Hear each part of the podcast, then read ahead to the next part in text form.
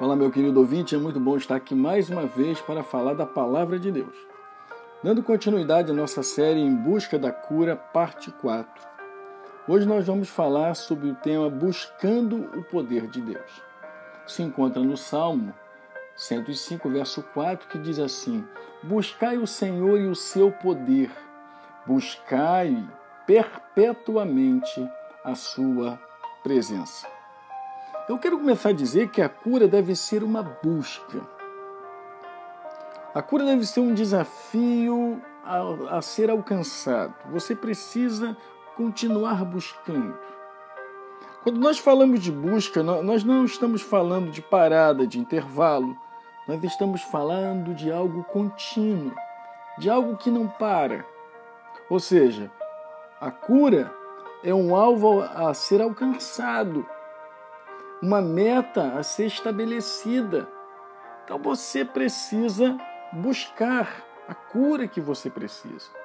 Você precisa é, se lançar diante daquilo que você deseja receber. Eu quero extrair cinco lições para a edificação da nossa vida. Em primeiro lugar, eu quero falar que a fé não produz desespero. O desespero consegue tirar de nós o sossego. E é justamente a fé que produz sossego dentro de nós. Diante de uma dor, diante de uma enfermidade, você precisa ter fé.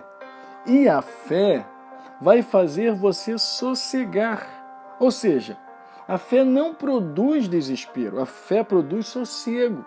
A fé produz calmaria. Eu busco a cura, mas a, a busca pela cura não deve me desesperar. A busca pela cura não, não pode me deixar desassossegado, desesperado, não. Porque a fé vai produzir em mim certeza, porque a fé é a certeza de coisas que se esperam. Porque uma pessoa desesperada, ela torna-se descontrolada.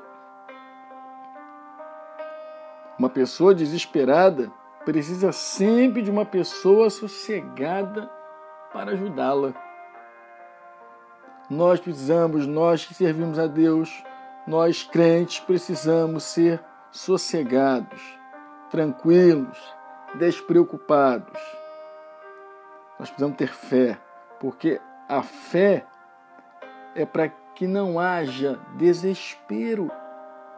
Para que, que existe fé? Se fé é certeza, então se eu tenho certeza, eu não tenho desespero. Eu não fico desesperado, não fico desassossegado, mas eu confio em Deus. Eu não fico descontrolado porque eu confio no Senhor.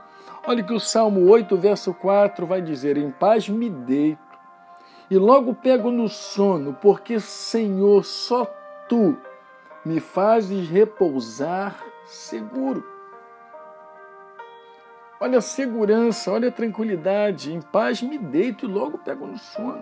É assim que nós precisamos olhar para as enfermidades que vêm sobre nós e nós precisamos ter sossego, nós vamos ter fé de que Deus vai resolver. A segunda lição é que a fé pode ser comparada a uma rocha.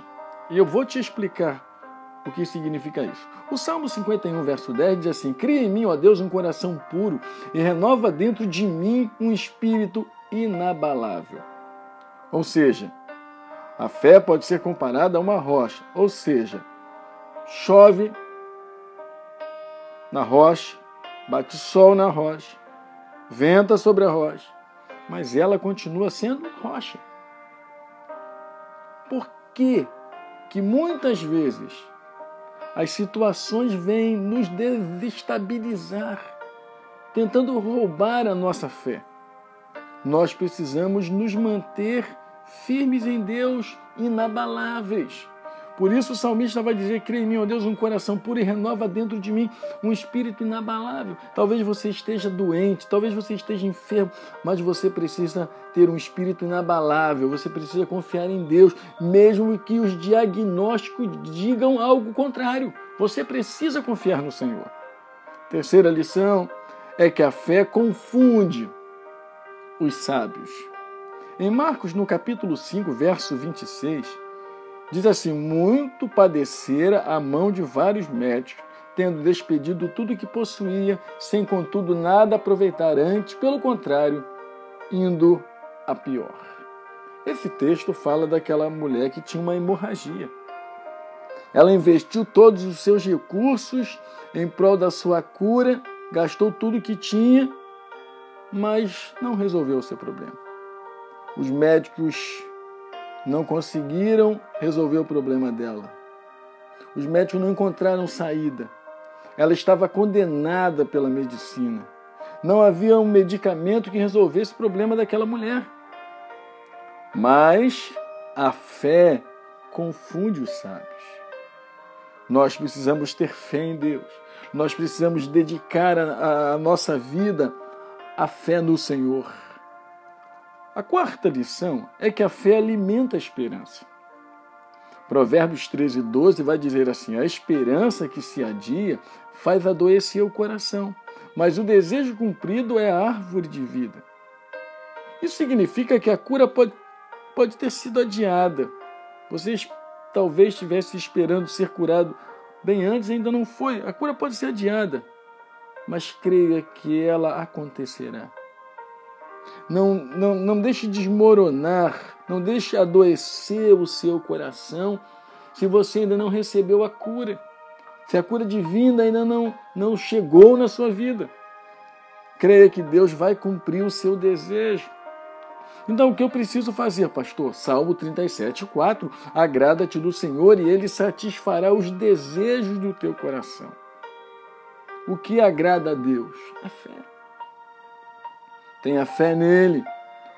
Hebreus 11, 6, na parte A, diz assim: de fato, sem fé é impossível agradar a Deus. Você vai tentar agradar a Deus de todas as formas, mas não vai conseguir se você não exercitar fé. Se você não confiar no Senhor, se você não depositar no Senhor toda todo o seu toda a sua crença, confia nele e o mais ele fará. Quinta lição: a fé ela altera o curso da nossa vida. Você não está determinado a ficar doente para sempre. A fé vai alterar esse quadro você precisa ter esta certeza. Deus vai mudar o laudo médico. Deus vai mostrar que Ele é Deus. A fé cria em nós uma nova estrada, uma nova caminhada a fé altera o curso da nossa vida. A fé produz esperança dentro de nós. A fé nos alimenta. A fé é, produz dentro de nós um, um, como se nós fôssemos uma rocha inabalável. Confia em Deus. Confia no Senhor, porque nas mãos dele está todo o poder. Salmo 105, verso 4 diz: Buscai o Senhor e o seu poder, buscai perpetuamente a sua presença. Busque o Senhor, busque esse poder curador e não fique desesperado, não fique desassossegado. Entrega o teu caminho ao Senhor, entrega a tua vida ao Senhor, confia nele e o mais, certamente Ele fará. Eu quero orar por você pedindo a Deus que reanime você, pedindo a Deus que toque na sua vida e que você continue buscando essa cura para que ela se realize na sua vida. Vamos orar? Deus e Pai, eu te peço nessa hora por esse meu amigo ouvinte, por essa minha amiga ouvinte, por esta pessoa que está do outro lado me ouvindo, Senhor, Toca, Senhor amado, enche esta pessoa de esperança, Senhor. Enche esta pessoa de fé, porque a fé, ela não produz desespero, mas ela produz certeza, a fé produz sossego. Que esta pessoa possa ser sossegada, tranquilizada, Pai, pela tua poderosa mão. Toca, Senhor, nesta pessoa, produzindo tranquilidade, Pai, produzindo paciência, produzindo a certeza de que o Senhor está ouvindo a cada oração que tem sido feita. Eu te peço isso, Pai, no nome de Jesus. Amém, Senhor, e amém. Aqui se despede o seu amigo pastor Marcos Awad, dizendo que Deus te abençoe rica e abundantemente no nome de Jesus. Amém e amém.